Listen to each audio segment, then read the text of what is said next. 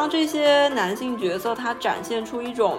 他不是为了讨好玩家而存在的商品，他个人的叙事能够展现出一种他自己的主体性，然后稍微掩盖了他的商品本质的时候，心动就发生了。虽然就是偶像最后都是没有办法解释自己的，但是真人偶像多少是保留了一些自我解释权的，所以这也是纸片人的优势。嗯，是优势也是劣势。那就是纸片人，因为你成为不了一个垃圾，所以你甚至不能成为一个人。可能乙游本身，它里面有非常多就是虚拟和现实的融合，或者说我们在现实中的恋爱，它也是在和虚拟融合的。有一个同学，他喜欢一个人条件就是这个人是清华的。天啊，我想说清华你何德何能？我觉得爱人的心情都是一样的。你即使爱着一个生活在你身边的人，你也未必是在具体的爱着他。爱着一个真实存在着的人，也是可以非常抽象的。与此同时，当然你也可以非常具体的去爱着一个抽象的纸片人。爱本质上都是一样的，并且我觉得爱本质上都是一种幻觉。在乙游中，我这个属性是很明显的，而且玩家的身份也赋予了将我的需求置于一切之上的一种合理性。就是武功嘛，就是大家玩的开心就好。听众朋友们，大家好，欢迎收听《科学未遂》，我是小枣。本期是我们工位系列的第一期，那我们几个会来聊一聊武功和乙女游戏。众所周知，武功代表的事物有玩乐、恋爱、消费、创作等等。嗯，我们觉得乙游也就是广义上的女性向。呃，以攻略男性游戏角色为主线的这样一种文化消费产品，是一个给我们武功感觉非常强烈的事物。嗯，然后它在很多地方呢，也与武功是有所对应的。这种游戏娱乐和所谓的恋爱，嗯，它也并不完全基于那种很双鱼感觉的幻想。我们觉得它可能更符合武功最重要的“我”这个含义，包括啊，我喜欢什么类型的人，以及去创造丰满我认为的纸片人的角色，呃，这样的一种能动性。所以呢，在这样的语境下，我们今天来聊一聊乙游。本期我们请来了两位乙游玩家嘉宾，那我们的凡在本期就首次作为嘉宾出席本次会谈，呃，另一位嘉宾是俊子。我我记得当时那个本台在做那个问卷调查的时候，还有人反馈特别喜欢科学未遂的头像，真的吗？所以科学未遂的头像就是呃俊俊老师给我们画的，所以呢，他也是本台的干妈。大家好。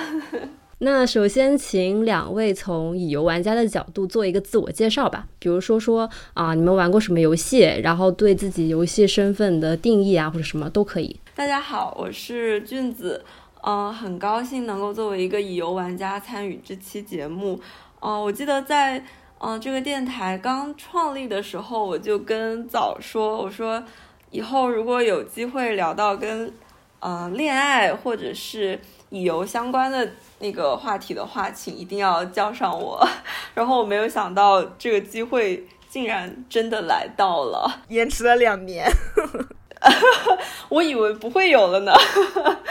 我个人是从二零一八年开始玩乙游的，呃，我个人玩的第一款乙游是一个韩国的游戏，叫《神秘信使》，呃，也是从那个时候开始尝试同人的创作。然后在那之后，我才开始接触一些比较知名的日本的乙游。去年四五月份才开始玩一个国产的，它可能定义也不算乙游吧，就是女性向游戏，就是叫代号冤。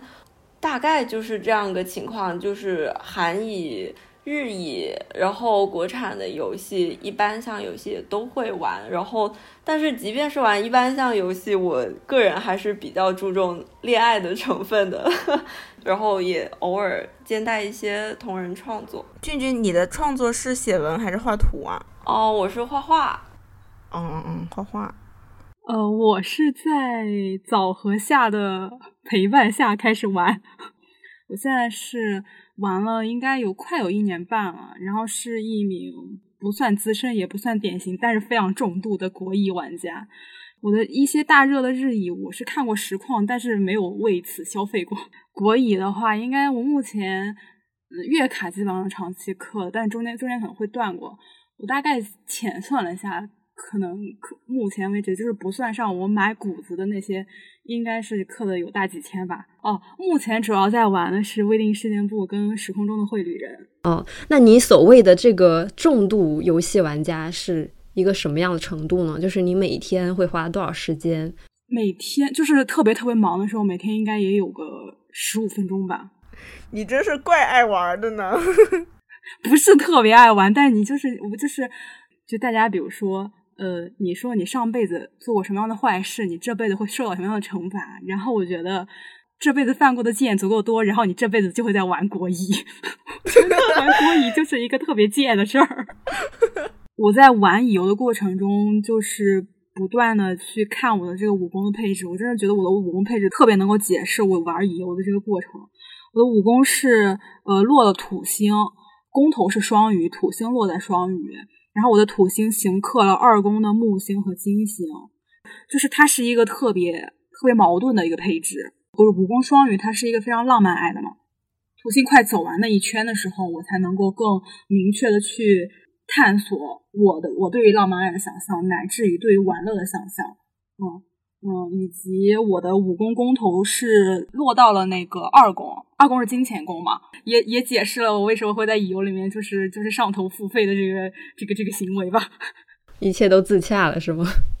那提到乙游，就不得不说它最基础的一一个元素，也是可能大众第一印象里就会把乙游和恋爱这个词联系起来。而且乙游的其中一部分功能，也就是为玩家提供一些情感体验。这种恋爱体验呢，基于玩家的不同立场和不同的代入程度，应该也是因人而异、千人千面的。所以，首先想问问两位，你们在玩游戏的时候是使用的一种第一人称视角，还是第三人称视角？然后在每个游戏里，你们会有一个 one pick，还是说，嗯，你们更倾向于会和不同的角色都互动发展一下？我个人的话是，大部分时候应该是第三人称视角比较多，但是我觉得这个对我来说没有划分的那么明确，就是好像有一个词叫，嗯，又磕又带。呃，科代一体机，就是有的时候我会觉得我是跟女主是可以重合的，然后有的时候我又会把自己抽离出来，然后像磕 CP 那样去看待男女主之间的互动，可能取决于具体的情节吧。但是在我个人进行创作的时候，我还是会愿意把我自己和那个女主角拉开一个距离，不然的话，有点像把我。把我个人的性幻想就是展示在所有的，呃，读者和观众面前，我会觉得很羞耻。然后在创作的时候，还是会想要保持一个情感上的距离。然后在游戏里面的话，我可能是都会尝试一下，但是最终一般来说都只会主推一个角色，就是只更多的偏爱某一个角色。然后创作的话也是集中在。一个或两个角色上，我感觉一个是因为我的口味比较固定，然后另外一个是好像没有那么多的精力，然后自然而然的就变成一个单推人了，大概就是这样的情况。然后我的话也是第三视角，就旁观者视角会多一点吧，但我是不太会有磕的这种情绪。但是这个我要讲的是，在我。接触疯狂的上头了一段时间之后，然后开始了解了那个乙游玩家的这个社群，然后我就大为震撼，因为我发现乙游玩家社群里面的就这种这种身份定义，跟我们之前接触到的追星的，无论是纸片人还是非纸片人的那个群群，他们的定位都不太一样，因为他们更多了一些身份，就是。嗯，如果你是同单，同单之间它会存在一个同单拒否的关系。然后你是不是梦女，跟你是不是同单，然后跟你是不是拒拒同单，然后这三个这三个属性是可以进行互相的排列组合的，而且是不同程度的排列组合。拒同单是什么意思呀？就是你们同时推一个角色，但是不想要跟你的同单交往，就是 normal 追星圈里面。同单会彼此找到同单嘛，然后大家很喜欢就是互相交流，但是在游社群里面有一个非常我觉得非常独特的现象，就是他要拒同单，这种心理大概类似于就我呃，我认定了我的那个角色是我的老公，然后我不想跟别人共享我的老公，就不想在叙事上，然后也不想在社交上，也不想在我的视野里看到任何跟我喜欢同一个人的情况出现。我感觉背后就是有一种非常强烈的排他跟独占性。那不就是单机梦女吗？嗯，但是就是他终究是没有办法回避就是其他玩家的，所以他会在那个简介里面强调一下他是同担拒否，不然的话他就怕就是有其他人会进入他的视野，扰乱他宁静的心灵世界。是的，是的，是的，你是否代入，然后你是否旁观，然后你是否磕。这三个之间也是有不同程度的交叠的，然后也会引发彼此之间身份的 身份的这战战争。有一段有一段时间非常集中的去。了解了一下这个圈子里面大家都在干什么，然后我当时就是感觉大为震撼，就大家之间的这种战争啊，然后这个圈子里的生态就是非常的复杂，我当时就感觉所有的理论 都没有办法解决这种，都没有办法去解释这种人性。就是它其实是比广义上的那种追星的社群，它的身份划分的会更加的细致，且它可能有更多的交错的这种部分，所以我感觉就是。乙游玩家，尤其是国乙玩家，他们内部的这样的分也是非常复杂的。哎，这个系列还挺适合进入我们的东亚系列的，就是真的还挺阴间的这个社区。因为，因为我刚刚提的问题是，呃，想问一下你们在玩乙游的时候获得的一些情感体验嘛？就是你们俩对这一部分有什么想要发表意见的吗？首先，我感觉我的基础的。体验本质上还是推角色，因为有的乙游它注重给你提供就是更细致的陪伴感跟恋爱感，然后有的乙游像像那个绘旅人。它就是提供非常高浓度的，就是有非常高烈度情感卷入的故事，以让你对角色产生羁绊。然后我是我本人是比较吃故事的，我真人真人梦女也当过，真人 CP 也磕过，纸片人推也推过，然后纸片人 CP 也磕过。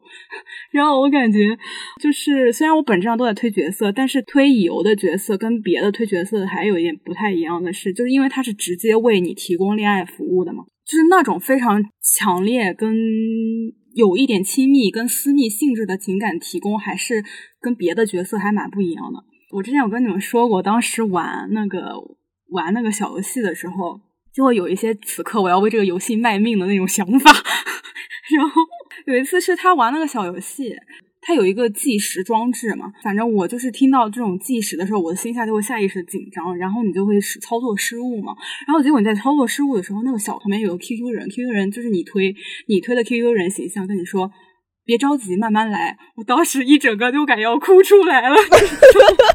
就是玩那个绘旅的时候，思兰就当时那个情景就是在生离死别，然后思兰哥就跟你说说，你可以做你任何想做的事情，我永远都会给你反馈。然后什么，你不用逼自己说话，也不用哭，然后跟你说说，你拥有人类的坚韧，你你自由，并将永远自由。我当时就是觉得我要为这个游戏卖命。哎，感觉他的就是。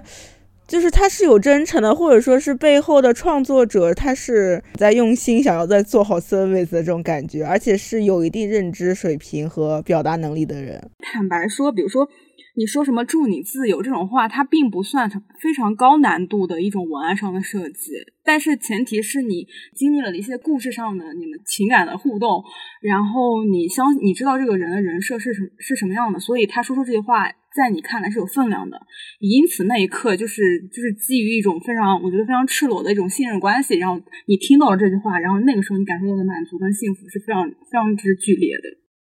俊俊呢？嗯，我个人的话，我感觉因为我现在玩代号渊，主要就是磕 CP 的心态比较多。代号渊的女主是一个非常强势的上位者，哦，所以我在很多时候没有办法完全的带入她，然后。嗯，他好像也不怎么需要那种鼓励或者是那种情感关怀的感觉。嗯，但是在我之前玩别的游戏的时候，我是会有更加和阿凡刚刚提到的一些情感体验比较相近的那样的体验。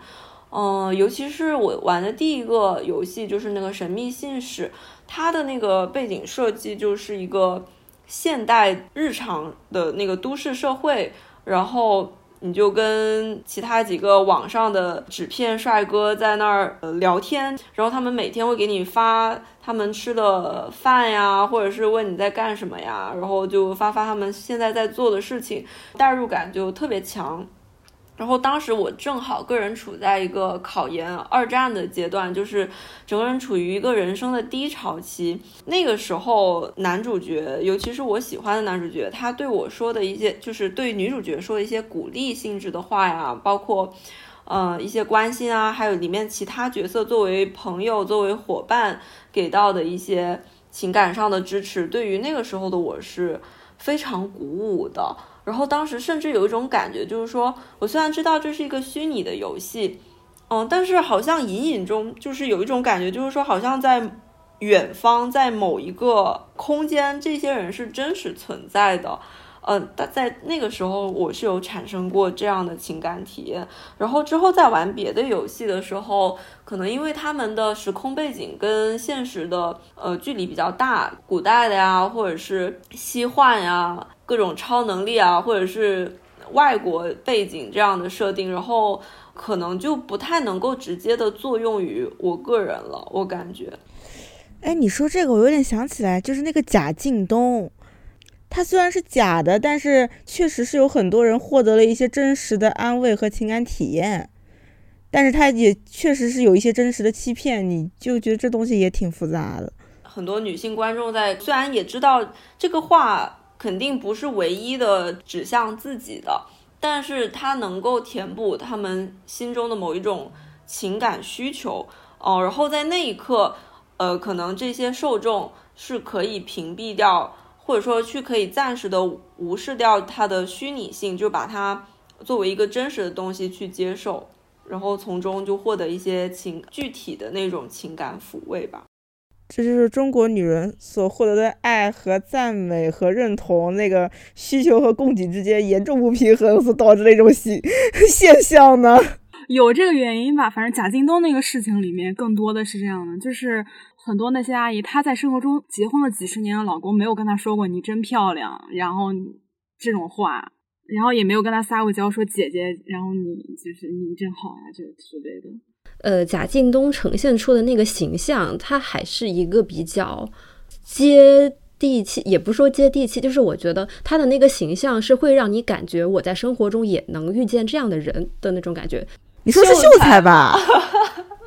哦，anyway，反正这两个人都给我这种感觉，就是我贾静东感觉比秀才高级一点，是吗？OK，反正就是他们俩给我的感觉都是一种，就并没有这么的高高在上吧。就是我指的是我在生活中一定会接触不到这样的人，但是呢，我觉得以游给你列出来的这些男性角色，他就一定是我日常生活中不会见到的人，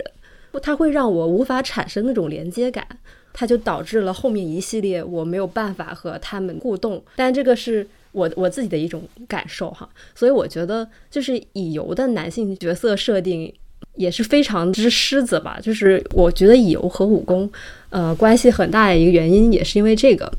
就首先这些男性角色他们也是很呃就相对来说比较类型化的嘛，就是那种影视剧啊小说里面会出现的那种男主角的类型。霸总，然后大明星，然后或者那种竹马学霸，然后什么什么忧郁艺术家，或者就是那种温柔熟男吧。对，然后这些角色呢，从容貌到身材，然后再到找的声优，都非常的华丽，就是会像我说的那样，给我非常 fancy、超脱现实之上的感觉。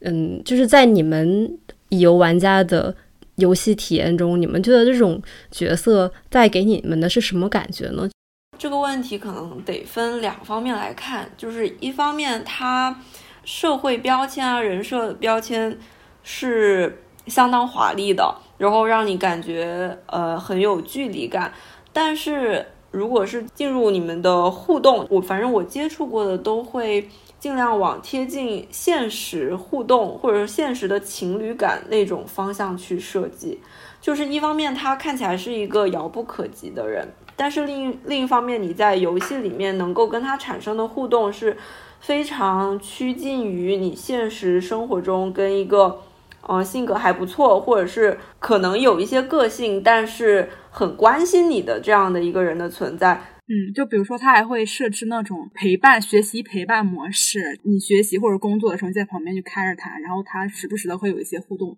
你可以设置你的经期，然后那个系统等你登游戏的时候，系统也会提醒你，就是你你推就会跳出来提醒你，你特殊的日子快到了。产品经理还是很想赚钱的，对，比你想象，而且比你想象的会赚钱。啊，真的，我觉得这个功能特别好。然后我就想，代号约能不能学一下？还是说这个犯法呀？因为我有个朋友在玩恋语嘛，我觉得恋语不愧是就是老大哥，他的陪伴系统做的特别好。他们新推出了一个让玩家在坐滴滴的时候可以模模仿你在跟男朋友打电话的，就类似这么一个功能，就也是相当于抓住了你现在女性出行安全的这么一个需求嘛。这个我觉得还做的蛮好的。就是我感觉国乙的发展方向都有点像一个生活类 APP。哎，对对对，自习的时候或者做家务的时候啊，就把它就特别大一个屏幕，就把它放在桌上，有一些白噪音或者是一些间隔很长的台词。但是就是如你们所说，就是他们是靠这种陪伴感，呃，来给你填满你的感情需求。那我觉得这个更一个地方就是，比如说哈，我就没有办法想象。呃，李泽言，然后陪伴我干啥干啥，然后比如说他提醒我你今天姨妈来了，我没有办法把这两个东西 connect 起来。但是我觉得可能是因为因为你还没有开始去玩这个游戏，如果你开始玩了这个游戏以后，你会知道他可能也不是直接的在跟小枣说话，他是直接的在跟小枣在那个游戏里面呃的那个。化身分身，或者说，那对对，那个化身在说话。然后在游戏里面，你们还有你属于你们自己的社会关系，而不是直接的去建立一个存在于这个时空的自然人的这样的一个关系。嗯，像早说的这个，我我特别能理解，因为即使我到现在了，我作为一个不是特别强调代入的玩家，我觉得你把陪伴系统给我抽掉，那我也是会继续玩这个游戏的，因为有一些互动，它在我看来。确实非常之假，但是你像早说的那个，你觉得他不会在现实生活中出现，这个东西对我来说就根本不是问题，而且我甚至恰恰需要的就是他不要在现实生活中出现。我刚刚想了一个绝美例子，就比如说我的性癖有一个性癖之一是制服控，但是制服控这个性癖我它就是更多存在于纸片世界中，而不是真实世界中，因为在纸片世界中，你只要欣赏一个人穿上制服的样子，但是如果你在现实生活中，嗯，一个人想要穿上制服，他一定会经历过一段非常程度非常之深的社会化的过程。那那个人穿上制服之后，他就不香了，他就会变成一个让你觉得很不有点不堪的社会人了。但是你在纸片中，就只要看到一个非常帅气的一个制服男性就可以了。反正怎么说呢，就我觉得你的纸片人取向跟你的三次元取向是完全可以分开的。比如说我在乙游里面的推都是风元素比较强的。但是我在现实生活中好像就不太会喜欢风风元素感特别强的人了，是吗？我感觉听你描述的之前的经历，你就是会喜欢那种比较聪明。我不是改了吗？我决定痛改前非。然后，而且有一些有一些性癖，你就是只能在纸片人世界中被满足啊，就比如说人外啊，然后福瑞啊这样的。而且现在乙游已经就是进化到他们确实有这种提供有兽化的，然后还有那种。什么死神啊，就非人的，就各种各样类型的这种男角色。什什么游戏啊？你给我介绍两个。有有，像那个幻奏咖啡厅，就是以人外为卖点的乙游来着。对，但是日本的。那我还有个问题，就是什么类型的互动会让你们觉得有那种被戳到一下的感觉呢？就是比如说一个霸总，然后他一直以来都比较强势，然后突然他说了一句我觉得好像跟他一直以来的形象很不符的台词，但是又是在一定程度上合乎他这个角色逻辑的，然后我可能会突然觉得，哦，这个这个角色好像超出了我对他的那种刻板印象，然后他好像有点火起来了，就有点像一个人物有那种立体感。我个人而言，我会觉得。当这个角色，嗯，他具有了一种现实逻辑，然后还是超乎我的预判的时候，嗯，我可能就会比较容易被他打动。我记得我当时磕第一单的时候，应该是在左然个人线还是在什么？因为他不是我的上司嘛。然后有一次是我在工作里面就是犯了一点小，也不算小错误吧，就是有一种冒险行为，他又在街头对我痛骂，我当时就哎，不错。然后包括那个推理人也是，当时是就是你们两个已经产生感情了，然后那个异世界的一个思兰的同位体，然后思兰说，就是他的意思就是现在要离开我，不能跟我在一起，因为他还有别的路要走，他有想看见的事情，就是他有未完成之事吧。我当时觉得，哎，这个男的不错，就你在玩的过程中是有一些非常明确的，你感受到这个人的人格在你眼前。变得很清晰，并且你能够知道他所展露出的这种人格是是是我非常喜欢的，就你就觉得你推他了吗？不过据我的观察，我觉得就是很多人他在玩游戏的时候，呃，有一些非常单纯的被触动到的理由。有人就叫你姐姐，叫的特别好听；然后比如说叫你主人，然后叫的特别好听。哎，我记得当时傅荣他有一个特别出圈的那一组翻白眼的动图。看转发里面，好多人都说他要为了这个翻白眼去玩这个游戏。我我可能也差不多，但是确实这个翻白眼让我觉得这个人物特别灵动。当这些男性角色他展现出一种他不是为了讨好玩家而存在的商品，他个人的叙事，包括他言语和行动，能够展现出一种他自己的主体性，然后稍微掩盖了他的商品本质的时候，心动就发生了。我觉得合理，反正是其中的一个理由吧。对我来说，更本质的还是因为，就是你在玩的过程中，就是你能很明确的感受到这个角色的人格，它有一个非常明确的形状。嗯，而且我觉得，就是你们描绘的这些时刻，就让你们对你推的这个所谓的性格和人格，它那个形状是变得更加的有细节，以及更加丰满的。而玩家在和你推之间的关系，我觉得应该也是由这种很多个可能只只有你发现了这些细节，也也有可能是你在同单那里呃发现他们发现的细节，然后由这些很多细节组成，然后你不断的去丰满你对你推人格的这种画像，然后这个画像越丰满，细节越多，呃，你和他绑定的程度也是越深的。嗯，但是一方面是厂商，他们可能也会尽想办法去在故事线的展开中不断的去细化他们的人设，然后另外一方面，玩家这边其实我觉得也是会二创的，就是你自己会想象的。就我们刚才提到玩家和男主角之间的这样一种情感关系的互动，嗯，说到这里，那就不得不提起一个名词，那就是梦女。呃，所谓梦女，就是。指幻想自己与二次元角色发生互动的女性，在乙游的这个语境下，可能更多指的是恋爱关系，但可能。嗯，梦女如果说的更广义一点，也不一定是呃恋爱关系，可能就是我和二次元角色发生一些互动都可以算。嗯，所以有在恋爱关系里有默默做梦女的分支，也有敌视其他玩家的这样一种分支。所以就是即使他们知道角色是虚拟的这种情况下，就是他们的这种情感投射，呃，是一种什么样的回路呢？我觉得这个是不是这个问题，可能要有做过梦女的那样的玩家去回答。我感觉有一部分玩家可能是出于他个人的游戏习惯，就是他不管玩什么游戏，他都习惯了，嗯，这样去跟男主角建立关系。但是有一类玩家可能是，就是他可能对于游戏里设计的女主角的形象，他不是非常的满意。可能这个女主角的，嗯，职业或者是谈吐，或者是里面流露出的一些喜好，更关键的是她跟男主的互动方式，可能不符合她自己个人的一种习惯。然后，但是她又很喜欢那个男主角，所以她渴望看到男主角跟一个和他自己本人更贴近的一个女性形象的互动。然后，我经常有看到很多。呃，梦女玩家会约稿，然后就是把他们自己也设计成一个虚拟的形象，哦，然后跟他们喜欢的男主角画在一起，这样的话就可以在二次元在一起了。嗯，我觉得俊说的非常有道理。如果真的想问真实的脑回路，得还是得梦女回答。旅游圈有一个另外的流行风尚，叫做 cos 委托，以及国乙线下 only 这种聚会，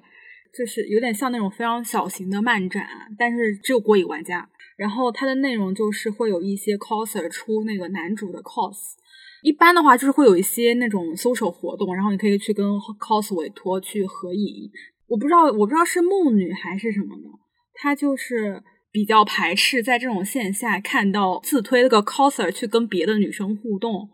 跳舞或者是合影呢，就还蛮蛮容易接受的吧。但是有一些展子里面，他们会出现那种就是结婚，那个女生她会穿成婚纱嘛，然后去跟那个就是出出 cos 的那个人就是拍照啊或者干嘛，就好像两个人就要结婚一样。一方面，我觉得这种会有一种大家都很快乐的这种感觉，然后另外一方面，有一些人也会很难受，因为他不想要看到自己的自己，就反正就不想看到自推和别人。然后你觉得这种快快乐是应该被就是被肯定，然后被称赞的。但另外一方面，有确实有一些人会因为因为这些东西感到不适。哎，这个我感觉是有一点像女友粉的，因为我有个朋友，他就是那个女友粉嘛，他是追韩娱真人偶像，他有跟纸片人偶像有点不太一样，是因为纸片人偶像是没有办法解释自己的。虽然就是偶像最后最后都是没有办法解释自己的，但是真人偶像多少是保留了一些自我解释权的。对真人偶像可以最后 turn out to be a 垃圾是吗？所以这也是纸片人的优势。嗯，是优势也是劣势。塌房是吧？像比如说那种 coser，就是你 cos cos 了你你推的角色，然后他可能做出了一些很让人恶心的行为，然后就会顺带的恶心，影响到你推的风评或者什么之类的。那这是纸片人，因为你成为不了一个垃圾，所以你甚至不能成为一个人。你说的有道理。有道理。那你们觉得，就是呃，游带给人的这种体验和现实中的恋爱体验会有什么一些不一样的地方吗？有句话也非常之流行嘛，就是说大家经常说我们要爱具体的人，不要爱抽象的人。那你们觉得这句话在游的语境里是同样适用的吗？呃，因为国艺里面通常。就是四五个角色嘛，然后这些角色一定是某种类型化特质的一些整合，所以它是带有一定的抽象性的。但是像你们刚才提到的，就是在不同的人的游戏过程中，他们和不同的玩家产生的连接和羁绊，以及说魅力点都是不一样的，所以它可能也具有某种具象的东西。所以你们觉得？这些游戏里的男主角们是抽象的还是具象的？或者说，这种情感体验是基于一种抽象认知还是一种具象认知呢？我觉得，嗯，从玩家的角度来讲，可能还是具象的感觉会多一点。呃，投入游戏的时间越长，然后了解到的男主的细节啊，包括信息越来越多，就是这些都能够。帮助玩家就是拼凑起一个很具体的人，同时玩家自己也会去，就是主动去整合这些信息，最终就是在玩家自己的内心去完成这个角色。但是如果是那种买断制的游戏的话，因为其实就是你玩一下，然后整个故事就结束了，就算是 DLC 啊，或者是嗯后续的那个。续作可能间隔的时间都很长，而且总体他们的情节量都不大，就是一个封闭的完整的故事。然后这样的故事，就我感觉可能这些男主角会相对的偏所谓的抽象一点，而且，嗯，他们给给我个人吧带来的体验也是比较短暂的，就是不太有那种后劲儿。上头一阵完了以后，因为这个游戏没有新的内容再推出了，然后这个。可能一下子这个感情就就过去了。我记得据你刚刚说的这个，就是他说单机嘛，然后不能持续上头，这就是我为什么玩手游的原因。因为手游可以持续上头，它有一个长线运营的机制。然后这也是我觉得为什么玩国乙特别贱的、特别贱的一个原因，就是它虽然说是长期运营，但它其实并不是在长期给你喂药。就是你理想情况下，你能够你希望它能够长期给你喂药，但其实事实情况就是它在长期给你喂食。然后你就是不，你大概吃了半年的屎，然后你吃到一个药，就 就是在这种状态里面，就不断上瘾，然后不断上班，然后不断去妹，然后又不断的就是你抽身不了，就是我觉得这个过程是真的很模拟，很模拟真实婚姻关系，就是还能离咋的这种，就是感情还在，然后这个它是可以 cover 掉你吃掉的屎的，就。但是怎么说呢？我感觉就确实也是人性本贱，就是你日常一直在骂，但是当他出了一个好卡的时候，他又会说就是我宝最棒。所有的理论都没有办法解释这么复杂的人性。我感觉啊，我我感觉纸片人男主一定是抽象的，因为他有的时候甚至都不是人，肯定是抽象的。但是这个抽象，它不太像是就是早 quote 里说的那种，就是你爱具体的人与爱抽象人之间的区别那种抽象。因为在我看来，你即使爱着一个生活在你身边的人，你也未必是在具体的爱着他。就是你爱着一个真实生。存在着的人也是可以非常抽象的。与此同时，当然你也可以非常具体的去爱着一个抽象的纸片人。我懂，就是我之前有有一个同学，他直接告诉我，他他的性癖也不是性癖，就是他他喜欢一个人条件就是这个人男生是清华的，然后他就 这个是不是有点性癖是清华？啥性癖？有有点太具体了，是不是？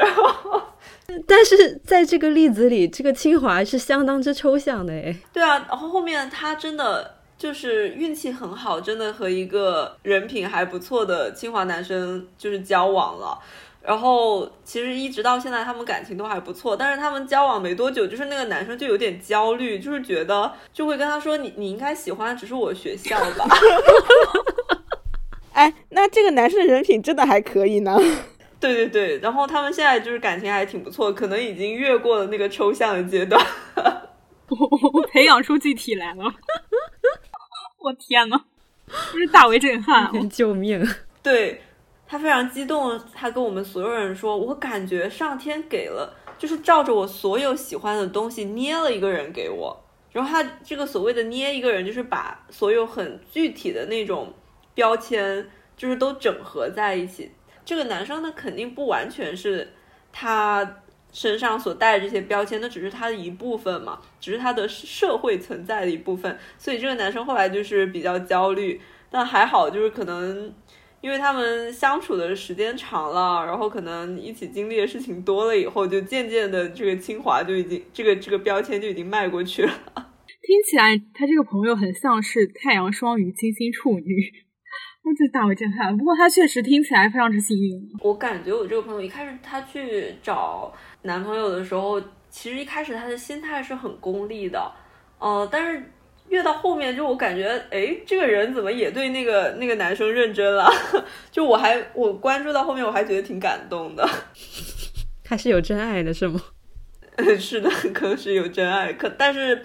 也可能也很难否认，就是说清华以及其他一系列那个标签，嗯，总是会让人更加的面对困难不离不弃吧。天啊，我想说清华你何德何能？就是还可以再坚持一下，就就像你那个游戏里面可能某某一次更新的那个剧情，就是感觉就是吃屎了，但是。就念及过往的种种，就是还可以再坚持一下，忍一忍，对，忍一忍。呃，我刚才问的问题不是说游带给人的这种呃恋爱体验和现实中的恋爱体验有什么不一样吗？我问这个问题的时候，因为我突然想到哈，就是呃，我们说以游游戏嘛，然后大家会觉得这是一个很。虚拟的行为，或者说至少它是发生在虚拟世界中的这样一种行为，但我觉得可能乙游本身它里面有非常多就是虚拟和现实的融合，或者说我们在现实中的恋爱，它也是在和虚拟融合的。就比如说我们很大一部分的生活其实就是处于虚拟界面的嘛，就是我们刷朋友圈呀，或者说接到短信、打语音这种东西，其实也是发生。在一个手机界面里的嘛，那有它，它不是也会经常提供一些呃类似这样的东西嘛？因为我记得，呃，古早如恋语那个时候就已经游戏里就有一个朋友圈，然后那几个纸片人就是会在朋友圈里每一天都会写一些什么东西，而且这个东西是呃根据剧情来同步的嘛，而且你也会接到他们给你。发的一些呃短信，或者说社交软件上的一些动态，然后他们也会给你打语音什么东西的。我觉得就是它相当多这种成分，其实就是你与其说它是发生在虚拟的，不如说就是你在现实中的很多体验，它也已经逐渐的虚拟化了。我感觉厂商和玩家都在都很想要去打破次元壁。然后他们每次就是周年庆的时候，还有新年的时候，呃，基本上每个有他都会推出这样的活动，就让男主给你打电话。不过打电话是随机的，我我应该接到过，应该有四通了吧。然后有两次接到都是都是自推的。我觉得当你看到你的手机界面上面显示你推的名字在来电的时候，那一刻体验还蛮玄妙的吧。但是你接开那个电话的时候。就不行了，因为那个电话里面 AI 感实在是太重了，然后就会觉得，就会觉得这是一个批量复制的玩意儿。但是我在看到我手机上，就是我推给我打电话那那一瞬间，那个体验，我觉得还蛮蛮美妙的。哎，其实都是有点现实和虚拟交杂的呀。你像那个现在人谈恋爱，不也是跟幻想中的人谈恋爱吗？都跟自己想象中的那个谁？嗯，昨天看了一下那个花小雕的视频，LGBTQ 人群。KOL，嗯，他有一个就是采访通讯录环节嘛，有一对那个女同性恋情侣，他们是就他问他你觉得你觉得爱是什么，然后他们给出了一个回答是，爱就是什么拥抱时的捍卫吧，还是什么的。然后我觉得这种就是让你体验到捍卫的美妙的爱，是你跟纸片人恋爱所感受不到的。但是与此同时，我觉得像我刚刚说那个，就是我打了那么多游戏，就是为了听到我推跟我说一句“你自由，并将永远自由”。在这个过程中体现出那种人与人之间彻底的、非常赤裸的信赖感，我觉得也是真人恋爱中所不能给予的。但是如果是谈论到爱本身的话，对不起，本人将有高浓度的纯爱发言，如有不适，请请七天退出。我感觉爱本质上其实是一样的，就是无论你是对纸片人还是对真人，爱本质上都是一样的，并且我觉得爱本质上都是一种幻觉，可能这是我武功双鱼的一种基本价值观吧。就像很多人他想要去打破次元壁，但是在我看来，这个次元壁是完全没有必要去打破的，因为你的爱本身就是真实的。呃，我也不需要我的纸片人出现在真实生活中，他只要能够给我一种非常纯粹的情感就可以了。我觉得爱人的心情都是一样的，而且我觉得爱本身是你爱人。只要你在爱人，你就是在爱，就是其实跟对方，嗯，是什么以及对方是否爱你是没有关系的。但是很多人他想要打破次元壁，其实本质上还是在于他想要真实的陪伴嘛。就是如果是陪伴本位的话，那虚拟的角色可能就是一种替代。但如果是说，嗯，爱的体验，包括自己主动去爱的意愿的话，那我觉得确实虚拟跟真实就是没有什么高下之分了啊。我突然想起一个。就是蛮好玩的一一件事情，就是我之前玩的第一个乙游是那个《神秘信使》嘛，其实算是买断制的乙游，就是一个故事，呃，是十一天的时间，就是你现实里面你得玩十一天，这个游戏才会结束，然后在游戏里面也正好是过去了十一天的时间，就是一分不多一分不少，然后系统也不允许你改时间，然后这个故事结束了就是结束了。这个游戏火了好几年，我记得就是欧美那边也是挺火的，但是这个游戏厂商就不想在这个游戏的基础上再开发新的内容了，他们就嗯用了好几年来开发一个新的乙女游戏，然后那个乙女游戏他们就致力于打造就是更沉浸的那种陪伴感，就是他们没有像之前那样去每个角色写一个完整的有起承转合的。故事，然后你是故事里面一个女主角去去陪伴他没有？他们新开发那款游戏就是完全模拟一个网上的聊天软件，然后你打开那个软件里面就是有一个随机匹配到的一个一个角色。其实整个游戏就只有一个男主角，那个男主角跟你所有的对话都是已经提前写好的，但它的形式就是说。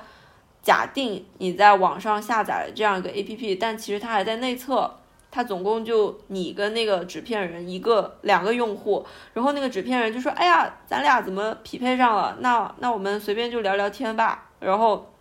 他就每天都给你发一些他很琐碎的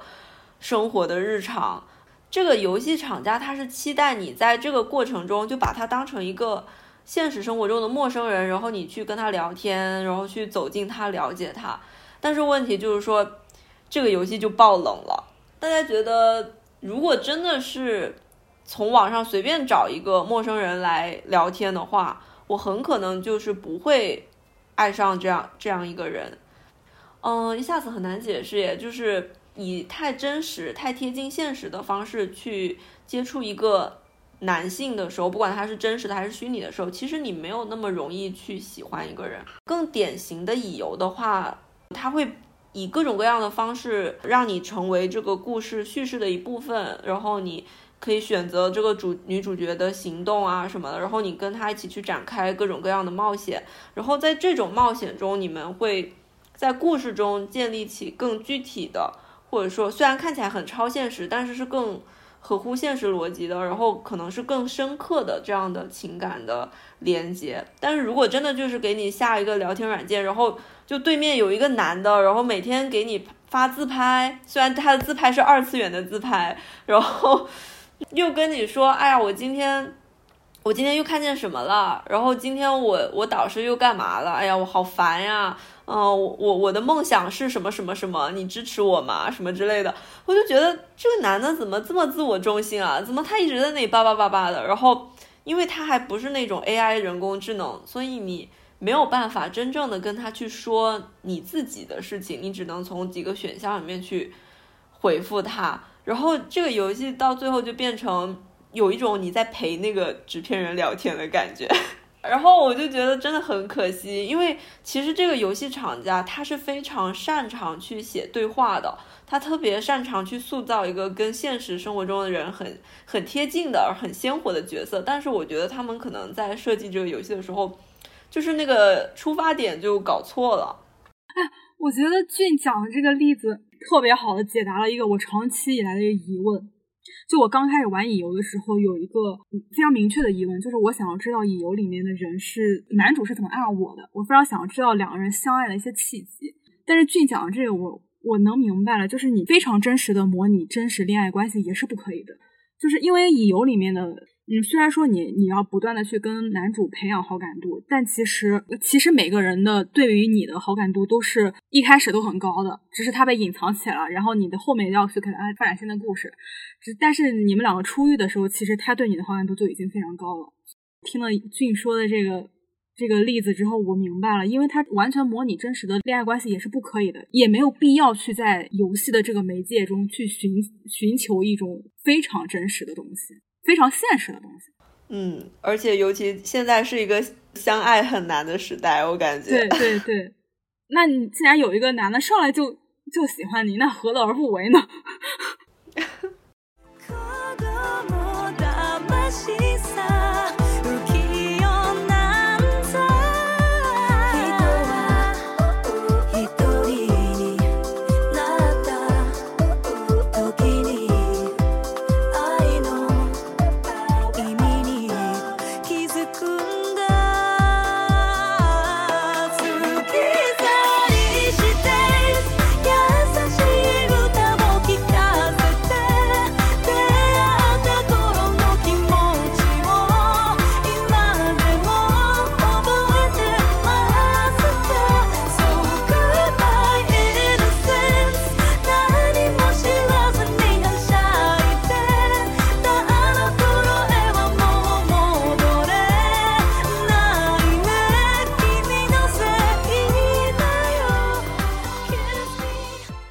我们就下一个问题。我我写的这个台本写着写着写到这里，就突然冒出了那个游戏。就这个游戏，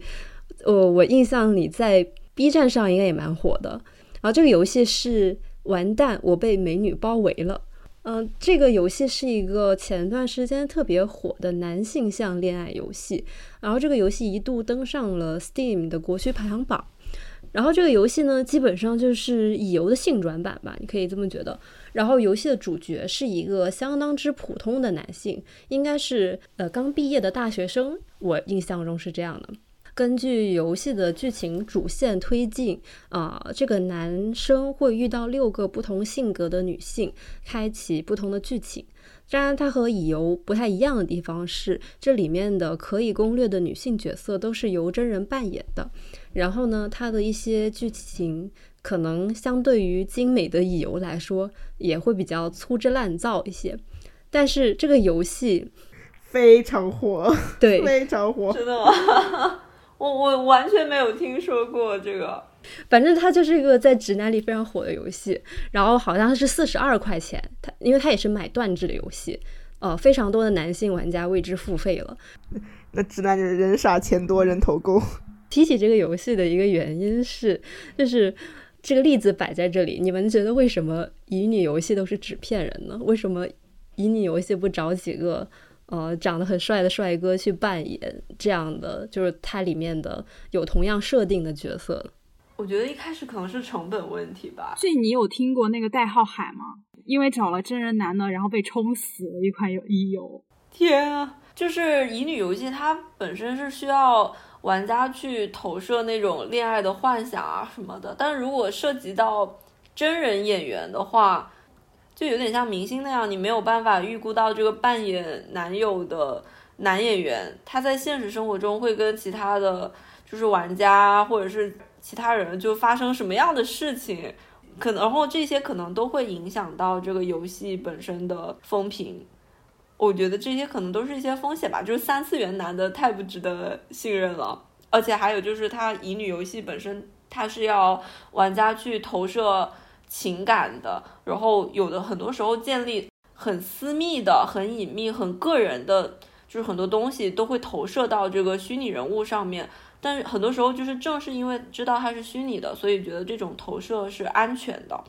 但是如果它不是一个恋爱为主的游戏的话，可能就，呃，这一点对于游戏本身的影响就不会那么致命。就像我之前有玩过一个真人扮演的那种悬疑类的游戏，它一开始是晨光游戏，后面就在 Steam 上了一个重新制作版的，叫什么来着？哦，隐形守护者，它是一个。抗日背景的，然后一个共产党员还是什么类似那种谍战剧背景的一个游戏，它虽然也有恋爱的剧情，但是它总体是一个悬疑，不涉及那种一对一的很个人化的那种幻想。然后虽然主角男主角长得也还比较周正，但是不管是男玩家和女玩家都不太容易对他产生那种恋爱的幻想。而且他个人的故事也都是跟其他的女主角或者是男性角色展开的，我觉得这种的话风险就小一些。我被美女包围了这个的游戏，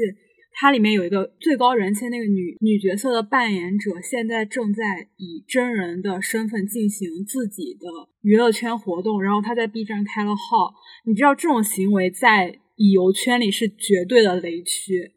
然后包括就是他们搞就是搞纸片人的圈子里面，就是我感觉女玩家对于我推是纸片人的这个共识是非常之普遍且深刻的。我截了一个，就是我刚刚说的那个代号海下面的一个评论，因为代号海当时也是就跟这个我被美女包围了是完全一模一样的。有也是有五个男主的设定，然后但是找了找了真人男明星来去扮演，然后我记得之前好像是张翰吧，他好像自己也就是他的工作室，就他的工作室出了一个就是张翰自己扮演的，就是那种镜头第一视角，然后张翰对着镜头伸出手，然后跟知道我知道我知道对对对对对对，反正就性质是非常一样的。然后就是在那个评论区里面，就是有一个非常高赞的评论，就是说。男人可以在吧唧上，在色纸上，在流麻上，在立法上，可以是纸的、亚克力的、棉的、PVC 的、马口铁的、二次元的、三 D 建模的，可以是外星人，甚至不不是人类的，但唯独不能是碳基三次元的，不能是活生生处在我面前的。我觉得这就是女性的一个非常强烈的一个共识，因为你你尤其是乙游，你你充钱是谈恋爱的嘛，但是男明星在偶像服务这个意识上面以及能力上面是完全不会。就是没有办法保证的，尤其是在我们现在的就是内娱环境里面。就连现在乙游，其实真人参与也就是一个配音的环节嘛。但是即便是只有一个配声音的参与，也可能会有很多那种，呃，比较急功近利或者是人人品不过关的那种配音演员，就是他会利用这个角色的光环去睡粉啊，或者是怎么样的。就是一旦发生这样的事情以后，你在游戏里面再听到这个人的声音，就会想到啊，他拿这个声音去睡粉，就会脑补这种东西，然后就会觉得很奇怪。其实即便不是恋爱游戏，就是其他一般像游戏，就我对角色印象可能也会受到这个配音老师他自己呃风评的影响吧。之前我玩那个《古剑奇谭三》的时候，就是那个男主角的配音，其实他配的还可以，但后面他也是个人私德上出了一些问题。以后那个官方好像就把他的声音给换掉了，还是怎么的？然后每次他那个声音一出来，然后就会想到他做那些龌龊的事情，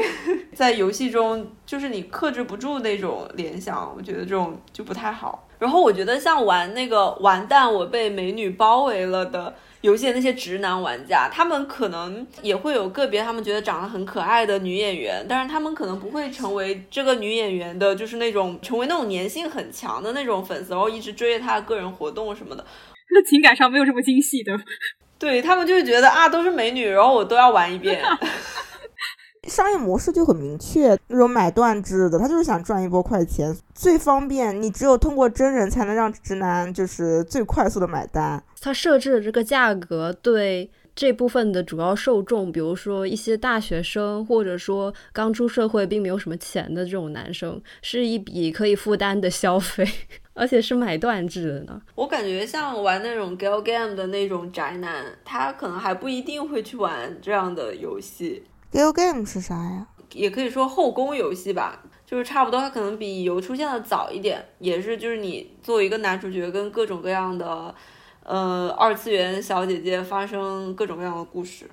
打到最后会有一些一点限制级的镜头吧，但是那个不会是最主要的东西，除非它就是一个黄油。我觉得听下来，油现在最理想形态就是只有你和纸片人，其他比如说同单，比如说游戏厂商，比如说声优，最好都不要出现在我面前。我觉得我还挺需要同单的。但是可能有一些人不太需要吧，因为我我自己挺享受跟同单一起聊角色，然后丰富理解的过程。你你还有一个创作者的身份嘛？那我理解你你需要和同单互动，是因为你在创作这件事情上，呃，想要收到一些大家的反馈。就是我觉得这个东西可能是呃，又和游戏体验是另外一个层面的东西。哦，有可能。我们在玩乙游的时候，除了是一个玩家，嗯，同时也是一个消费者嘛。那为什么东西而消费也是构筑自我的一部分？乙游的盛行，某种程度上说明了它至少服务了玩家，然后提供了一些很好的体验。嗯，比如说乙游的男性版，也就是 gal game。经常会被诟病说就是后宫游戏，我觉得其实可以非常形象的联想到武宫狮子座和他们的守护行星太阳。就像太阳是绝对的中心，乙优也是一种，嗯，几个大帅哥围着我转的这样一种感觉。嗯，无论是想要得到恋爱的体验，还是说陪伴感，还是喜欢用创作去延续自己想象中的故事，这一切都指向用这些东西为自己提供服务。所以我觉得在乙游中，我这个属性是很明显的，而且玩家的身份也赋予了将我的需求置于一切之上的一种。合理性，嗯，我觉得就是说到消费嘛，因为我觉得消费好像也也是和武功联系起来的，对吧？所以我觉得可以先来聊聊大家的氪金体验。嗯，你为纸片人掏钱买单，也是因为他把自己服务到位了。然后为谁氪金，然后把钱花在哪儿，也是相当有个人色彩的行为。嗯，所以你们都氪了些啥呢？为了什么而氪的金？嗯，我个人的话，氪金其实不多，因为我之前买的都是买断制的。然后，如果是我真的挺喜欢这个游戏的话，我就会去买它的设定集或者是画册。但是其他的谷子我其实是很少买的。呃，就是对于那种装饰性的或者是不太实用，买了就会压箱底那样的，没有什么购买的欲望。最近就是玩这个手游的话，也就是买月卡，偶尔氪一些其他的，就是男主个人的活动。可能一方面也是因为代号渊的那个抽卡跟恋爱的剧情是剧情是不绑定的，所以我就基本上不会在抽卡上投入太多。听起来十分之图像。对我就是星盘里面全是图图图图图，尽 是处女座是吧？我记得你是金星处女，我只记得这。啊不，我是金星狮子，然后太阳处女。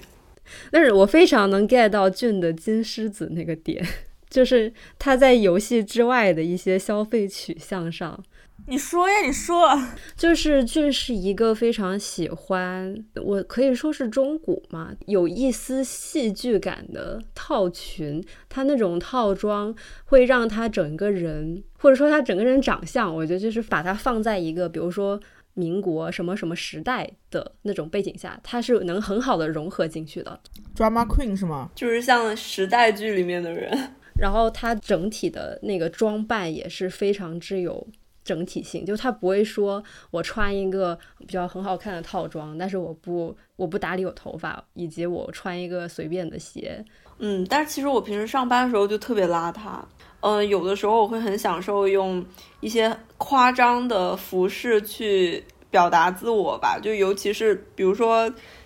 我现在是在体制内，然后有的时候周末他单位叫我去加班，我非常不爽。但我因为我平时都穿的很邋遢嘛，然后我周末就穿的像一个 drama queen 一样去单位，然后就会把那些领导都吓一跳，说啊不好意思不好意思，周末你是不是出去玩？然后我半路把你叫回来了。然后其实我是从家里面精心打扮过来，然后我就说啊没关系没关系，单位有需要我就来了，就是给故意给他们一种我强烈的就是。不在工作状态的那样的感觉，哎，我觉得这个行为也好精心狮子啊。然后还有之前有有段时间，学生时代在字节实习，然后等到离职那天，我就整个人穿的跟调色盘一样，就去那个 last day。然后那个小领导就是看到我，就说哇，天呐，我能明白你今天一定特别高兴。我参加金星处女是因为咱们的那个图案很稳定的感觉吗？但是如果你说注入了一些狮子能量，我觉得也是很合理。对，当时我们还猜的，我想起来了，当时画的头像早让我们猜你是什么星座，然后我们猜要么是太阳处女，要么是金星处女。我想起来，但是我觉得俊子的画风确实还是更偏土象一些，是吧？我也觉得，嗯，整体比较构图比较稳定啊，然后用色也比较偏向固有色，踏实，然后不跳跃。不会有什么超出现实逻辑那样的很亮眼的那种用色，以及就是那种感觉可以完每条每条完成甲方要求的那种感觉，笑死，就可以逐条完成要求的那种感觉，就 是甲方说什么我就往上怼是吧？就是如实的传达这个意。我们当时不是说我们的图要有三个女生，然后围在一起，很像圣杯三，然后给了张参考图，然后什么的，最后就完美的符合了我们的那个题的需求。真的是一个非常感觉是一个非常图像的设计师。但但我觉得，因为金星处女其实是一个比较好，也是一个比较好的位置，是吗？其实是有一种精致感。嗯，女孩子金星处女的话，其实是挺优雅的那种感觉。金处女给我感觉像那种非常精细精致的日本老太太，他们是会花一些小心思在自己的穿着打扮上，他们其实对他们自己的那个穿着打扮是有一些挑剔在的，就是我不可以怎么怎么样，就是就是那种感觉也挺金处女的。刚才俊说了，就是自己的一个氪金情况嘛，那那凡呢？哼，你冷哼一声啥意思？我的氪金欲望就是上头，这个就要扯我的心烦讲一下了。因为我不是五宫非二宫嘛，就是一个为恋爱付费的配置，而且是五宫双鱼。五宫双鱼的话，一种非常不加限制的感觉。所以我氪金的话，就是我氪过月卡，然后氪过礼包，然后是为了抽卡。嗯，月卡的话就是为了获得稳定资源嘛。氪过皮肤。皮肤的话是真的是真的，他如果出到我一眼很喜欢就本身嗯，二宫在木星就是一个花钱没没什么数的人，然后五宫又非二宫，五宫头又是双鱼，就直接就是放飞自我，想花就花，为男人花钱，就是在任何一个环节上都没有任何逼数，而且二宫还跟五宫行克了，任何一个没有一个有逼数的位置。是的，但是就是可能，比如说你上头多了，然后觉得嗯不行了，就是你上头上到一定线了，觉得不行了，然后下一次再上头时候就觉得要克制一下，然后我就会可能就你就想个几天，就犹豫一下，可能有的时候犹豫着犹豫着还是要买，然后犹豫着犹豫着就不买了，你就听天由命。但我感觉这个是经过你克制之后的结果。就如果你完全不放纵、不收敛你的本性的话，你的你的一个状态就是把你的口袋、钱口袋敞开给那个游戏厂商，请请来掏我的口袋吧，就是这种感觉。五宫非二宫还有一个我的一个感受是，我得为我推花钱，就是我要花通过花钱为我推证明，就是为我对我推的爱证明。你还有这种责任感呢？对，有一种责任感，而且跟可能跟武功的土星也有关系吧，就是土星代表的责任感体现在了你花钱上，是吗？这个心态我真的调理了非常久，现在多少就是如果我白嫖的话，会有点没有没有太多负罪感。哎，包括你后来不是 你买了好多时代峰峻出的那些鬼周边，想想都气呢。你就是一直在为你推付费，就从小到大。你不得不说这个付费习惯养成的非常好。那我很好奇，你比如说你在一段现实的恋爱关系中，你会想做那个供养者的角色吗？我有，我会。就不是体现在，比如说我们这顿饭我要掏钱或者干嘛的，而是就是我看到这个东西我就要买给你，是这种想法，而不是就你一顿我一顿，然后我们互相不亏欠，或者是呃我应该怎么样，就是一种很发自内心的，哎这个东西很好，它很适合你，那我就要买给你。那是不是可以让大家反向操作一下，找一下有你这种配置的伴侣？对，可以着重看一下木星和武功吧。然后可能也要提醒一下，比如说你是武功双鱼，如果你目前为止还没有开发过乙游的这个赛道，这个这个这个路径，你可以去开发一下，我感觉可能会挺适合的。但这样是不是也存不下钱呢？存不下呀，一滴都不剩了，是吧？所以我就要去给自己找方顶了。祝你找到你的金主爸爸。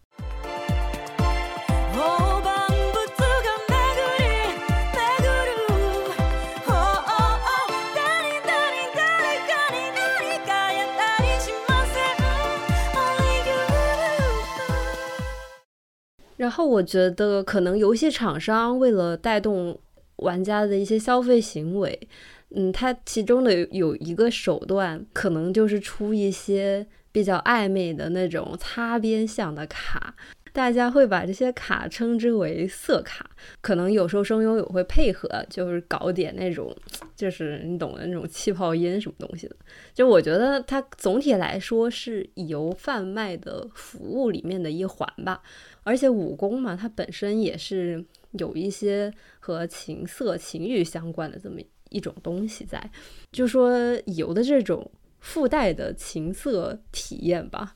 哦，你们你们在玩游戏的时候，对这种类型的体验是一种什么感觉呢？我觉得看制作的，就是效果吧。如果是那个大号渊里面的擦边的话，因为它是没有什么直接的画面的，基本上只有。文字和例会，那个例会就是他衣服穿的严严实实，他只是文字加配音那样的方式，所以就是没有什么冲击性的画面吧。我就觉得个人接受还好。然后他的文案也比较含蓄，他想指的是下半身还连在一起，但是他会采用我们还还在一起这样的表述方式，他可能是为了规避一些就是那种机制吧。但是他这么处理了以后，我就这其实已经没有太多的挑逗性了，我感觉。所以，然后他的画面也没有裸露画面，是吗？没有，没有裸露，就是正常的那个例会在那儿，但他可能会做一些表情。嗯，那可能我接触的比俊要多一点吧，我看到的色彩还挺多的。嗯，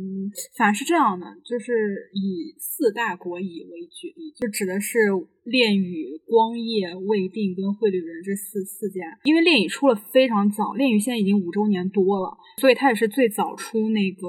呃出色卡的。当时还因为出色卡被举报，就被举报整改了。然后后面光夜应该是这四家乙游里面就是搞色搞的最多，可能也比较擅长的一个。一个游戏吧，因为它的成人向成人向内容很多，而而且由于它提供的成人向内容很多，也导致了我感觉它的它的二创生态也非常的多，它吸引了非常多的那种同人画手。未定的长处是它的它的技术力是这四个里面我觉得最好的，它出的色卡会很生动，就比如说你你去触摸的时候，那个汗那个汗滴就刚好就滴下来了。然后他的人物的表情，然后包括汗滴，还有他肌肉的抖动，因为他的技术力很高嘛，所以他的做的也会更真实。所以他的卡面是非常之好的，而且又由于他的文案很文案很差劲，所以我感觉他出色卡是出的最好的。然后绘里人的话，就是因为他画风就比较华丽嘛，就是如果他这段剧情是包含 R 十八，就两个人要开始渡了，然后他就会有一个两分钟的，就是单独抽离出来的一个进度条，就让你就是提示你我们接下来要开始 开始那什么，然后还有在那个剧情里面就是会有一段。语音，然后那个语音是绝对的 R 十八的，因为它它声优配的也非常之逼真，就是它有一些什么样的动作，比如是什么样的体位，然后就是它会通过声优的配音，然后通过文案上的暗示，就是会我觉得还比较明确吧。虽然有的时候语言不一定非常直白，它就会很明确的就告诉你你们两个现在正在发生什么。而且我感觉厂商也已经明确到了，就是色出色卡就是会。带来非常明显的收益了。呃，现在这个色卡给我的一种感觉是，这些厂商觉得这个东西在女性群体之中有市场，所以他要出这个色卡。但是呢，他这个逻辑就让我觉得这个色卡没有这么的色了。就是我觉得国语目前的这种情色服务吧，就是贩卖的还是稍微有一点生硬。我我某种程度上也可以理解，就是这种东西在女性之间，在市场反应上是好的，但我又觉得，好像女性要要去追求的这种情色体验，好像又不是这种东西。嗯，我觉得这个东西在油里对我来说，还有一个逻辑很诡异的地方，就是它虽然说是一种情色体验，就是它是一种给你的服务。但它又是以一种奖赏的形式出现的，就是这些色卡是，比如说你氪金很多，然后你抽出来一张，或者说你到了一个什么节日，然后他给你官方发一波奖励，他就给我感觉是官方和策划对玩家的一种打赏。然后就是，既然你是要主动的去消费情色，但你又并不能完全自由的得到这种权利，然后你这种得到也是相当之被动的。我就觉得这个色卡就给我一种这样的感觉，情色权，这是不是一个很好的词？我刚刚想到的，笑死！不是，其实是这样子的，嗯，就比如说像各个游戏，他们会有自己的排期，然后会有自己的活动，然后每条活动的内容大概是什么样子的，这个就是在玩家内部也是会有共识的，所以有的色卡出了是一种日常。然后有的色卡出了，对玩家来说是加餐，但是也有一种情况，就是像刚刚小枣说的那样，就是奖赏给你的。这种时候会出现在厂商没有把握好他们定价的尺度上，以及他们定价的策略上。就比如说我这这次推出了一个新的活动，这个活动里的新卡是含有 R 十八内容的，但是与此同时，我推出了一些就是跟以前不一样的。定价的礼包以及定价策略，然后这个时候就是这个时候玩家就会冲官方了。但如果是像我刚刚说那种，就是大家已经默认好了的日常的或者是已知的东西了，大家都会觉得无所谓了，因为我来这儿就是来消费的嘛。然后你出这个东西，我消费是很正常的。但是如果有有了一些在预期之外的这种定价上的调整，然后并且这种调整是变高的，那大家就会冲官方了。我觉得听起来好像那种放饭了，放饭了。这个就是，其实你主要是也没有什么特别多的粮可以吃，大家有粮，就算吃的不是很香，也都忍忍下这口气了，咽下这口气。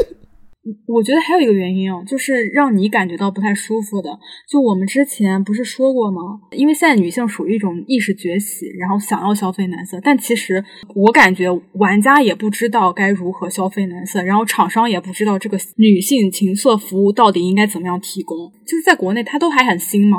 所以玩家也在探索，然后厂商也在探索。很多女生她只是在习得一种消费男色的姿势。并不特别熟练，所以在这个过程中会有一些很奇怪的东西出现。比如说，我觉得厂商是想要提供一个不想冒犯到女玩家的这么一个一个卡面的，但是有的时候他会出一些冒犯女玩家的卡面。但是怎么说呢？我不觉得他是有意识的，而是一种因为大家都不知道什么是不冒犯女性的。什么是彻底摒除男性的话？所以他可能会有一些无意识的这个行为。我觉得这是目前我们这个过程中必然会出现的一些东西呗。嗯，对，我也觉得，就大家都在一个学习的阶段，一个学习怎么提供服务，一个学习该如何消费，所以忍忍吧也行。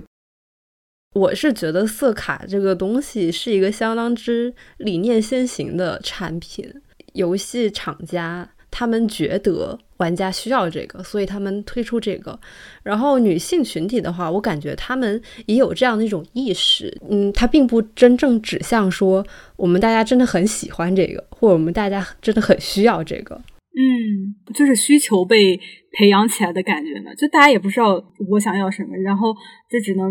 你尝试提供一些什么，然后我去看我是否喜欢这个。感觉消费者姐姐比较呵护这个市场。我感觉比较好的是，大家都想在都想做好这个产品。那倒也不一定，只是想简单的冲一把。是的，就很多时候，其实我觉得女玩家自己，嗯，可能也不是一开始就知道自己应该以怎样的一个心态去享受这些东西。肯定会有很多女玩家会表示说。哦，我对男人的肌肉没有兴趣，然后一下子让他们直接就是成一个肌肉盛宴上来，他们可能会 很无措。啊，对，成为肌肉盛宴就是一个目前最简单粗暴的一个套路。对，但是有一些人可能会觉得很无措，因为他还没有做好去欣赏男性肉体的准备，就会觉得晕肌肉了。这个里面，一方面就大家的性癖也都太特别复杂，另外一方面现实也真的也真的很复杂。你就我之前还想过，就比如说有很多玩家他会开玩笑说自己就是他就是某个男主很适合搞四爱，就是天选四爱。但我又会觉得，如果你真的要出四爱的内容，那你的创作团队里面一定是要包含有四爱性癖的。人出在内的，然后你如果让一个搞 B G 的人去创作 G B 项的内容的话，也是很有可能服务不到，甚至冒犯到你的目标群体的。你就像，嗯，比如说同样是出人外，我觉得有的有的游戏出了人外卡，你能够明确的感受到这个这个画师是懂人外的，但是有的游戏出了有人外卡，就是觉得，嗯，什么东西啊？这产品经理是固定的，你不能对产品经理的性癖可能是单一的，但是他要推出多元化的。多元化的性癖。哎，那你会去集这集你推的色卡吗？请问？呃，他出的话，我就会抽，我就会抽啊。哎，凡，你会对着这些吗？我不会啊。这有些夸张了吧？那请问你抽完之后，你会欣赏他们吗？就是时不时拿出来看一看？会看啊。哎，我一直以为出这种色卡是用来充的，你们是用来欣赏的，所以它到底是啥用途呀？就爽啊，就是一种爽啊，就是乙游里面比较擦边的内容，其实给我看，我在看的时候总体都是那种姨母笑，哎，嗯，就不会有那种冲。但如果让我去听那种乙女抓的话，可能会有一点吧。那个乙女抓的话，可能就是说闭上眼睛，就感觉真的有一个人在给你咬耳朵那种。我感觉乙你抓的生产目的就是为了让你的，人家色卡是为了让你爽的。对对对，如果你沾沾点那个声控的属性的话，你的体验会更强烈。然后有的时候你甚至你不用搜乙女装，你直接搜甜耳。哦，哎，甜耳这种东西是不是要用好一点的耳机装备？你你正常的耳机就是你现在的耳机就可以了。我现在是十块钱的那个有线耳机。这个还真不好说，没事，晚上就体验好吗？买个 AirPod 感受一下，不至于，朋友。嗯，因为我们刚才也聊了很多情欲消费的东西嘛，然后，嗯，我还有一个观察，就是我觉得游给我眼前一亮的地方是大家。相对来说，都还能够非常直接的表达自己的诉求。嗯，比如说，嗯，去骂策划，或者说他们会非常自然的主张，呃，我推就是为我而存在的，能被我选中是他的荣幸，类似这样一些观点吧。然后我觉得游玩家中。嗯，这种普遍的一些底气，就有一种天然的女性主义的萌芽，然后也非常之消费者中心。所以你们觉得有给玩家带来了什么一些正向的影响吗？我感觉这个东西它并不能以简单的正向或积极去形容。怎么说呢？很多玩家他在骂策划的同时。他也会骂同单跟骂对家。就据我的观察，我觉得乙游玩家整体上，他对于婚姻和恋爱关系确实有自己的想法。然后，并且你在这里碰到的那种独立意识的女性，确实是机会是更高的。比较矛盾的地方就是在于他们在谈论自己的时候，确实会显示出一定的主体性，但与此同时，当你看到他们在参与那个一些饭圈上的争论的时候，你就会感觉到他们不自觉的显示出那种极其厌女的部分。根据我的观察，它其实是非常之矛盾的一个东西的。我今天就搜了一下，就是有没有人做过做过这种相关的研究。我以前就搜过，但是看到的都是非常。我觉得做非常之浅显的东西，就比如说有那种量化论文，它研究的是女性玩家在乙乙游里面的参与程度，跟她对于现实浪漫关系的兴趣和卷入是成负相关的。就是这是一个非常符合我们直直觉跟常识的事情。然后，但我今天看到了一个，我觉得还蛮有意思。他研究的是日本的乙女玩家，然后这个研究历时了大概有好几年，然后进行了比较深度的，然后多次那个玩家的访问。他最后给出了一个比较中心的结论，就是。女性玩家虽然他们在乙游里面去攻略男性，但是其实他们呃玩游戏的这个过程中，在现实里促进了女性之间友谊网络的建立。他把这个叫做 “love for handsome men requires a lot of friends”，呃，意思是你在游戏里面，呃，一方面游戏会提供一些这样的系统，让你去跟别的玩家建立关系，比如说你们要互赠礼物，然后这个礼物是你日常的一部分。然后另外一方面，就比如说你在谷子店里面，比如说你要去抽一番赏，结果你抽到的东西不是自推，然后就会找一些别的玩家去换，然后你们就去交流自推，以及一些像我刚刚说的类似于国乙展子的那个东西，然后那那也是一个女性友谊的一个交流的场所。然后他就说，呃，虽然玩家们在游戏里面攻略男性，甚至可能勾引男性，但现实生活中这种行为的。背后其实是要有非常强烈的女性友谊之间的建立的，然后有女性友谊的支撑的，呃，并且他提出尝试玩乙游，其实本身就是在对于传统的婚姻规范的一种对抗，因为你现在没有在践行传统的婚姻规范，然后你没有在呃走入一种传统的两性关系去实现一些就是女性的所谓的女性责任。单看这个结论会觉得很正向了，其实我自己的怀疑是因为我觉得。他此时没有走入婚姻，并不代表他以后会不会走入婚姻。我反而会觉得，就是你不需要给乙游上这种价值，就是你玩乙游本身就是正当的。那反而你的一些偏见跟预设是不合理的。比如说玩乙游就是因为你要逃避现实，然后甚至可能偏激一点，玩乙游就是因为你现实生活中不如意。然后这篇论文他还给了一个跟我自身自身观点蛮符合的一个结论，他说乙游本身就是一种模棱两可的悖论。因为他们可以被用作跳出霸权性别角色的工具，同时又提供了充满刻板印象的规范性内容。他们既模糊了顺从与抗议之间的界限，在帮助女性跳出父权制的同时，也延续了现有的规范。这个也确实是我本人的体验以及对于游社群的观察。嗯，我想起以前有看过，就是戴锦华的。一篇论文吧，里面他有一句话，我觉得说的就特别好，就是说原句我已经忘了，反正就是说一切爱情故事都无可避免的会在他的叙事中重构这个现实世界的逻辑、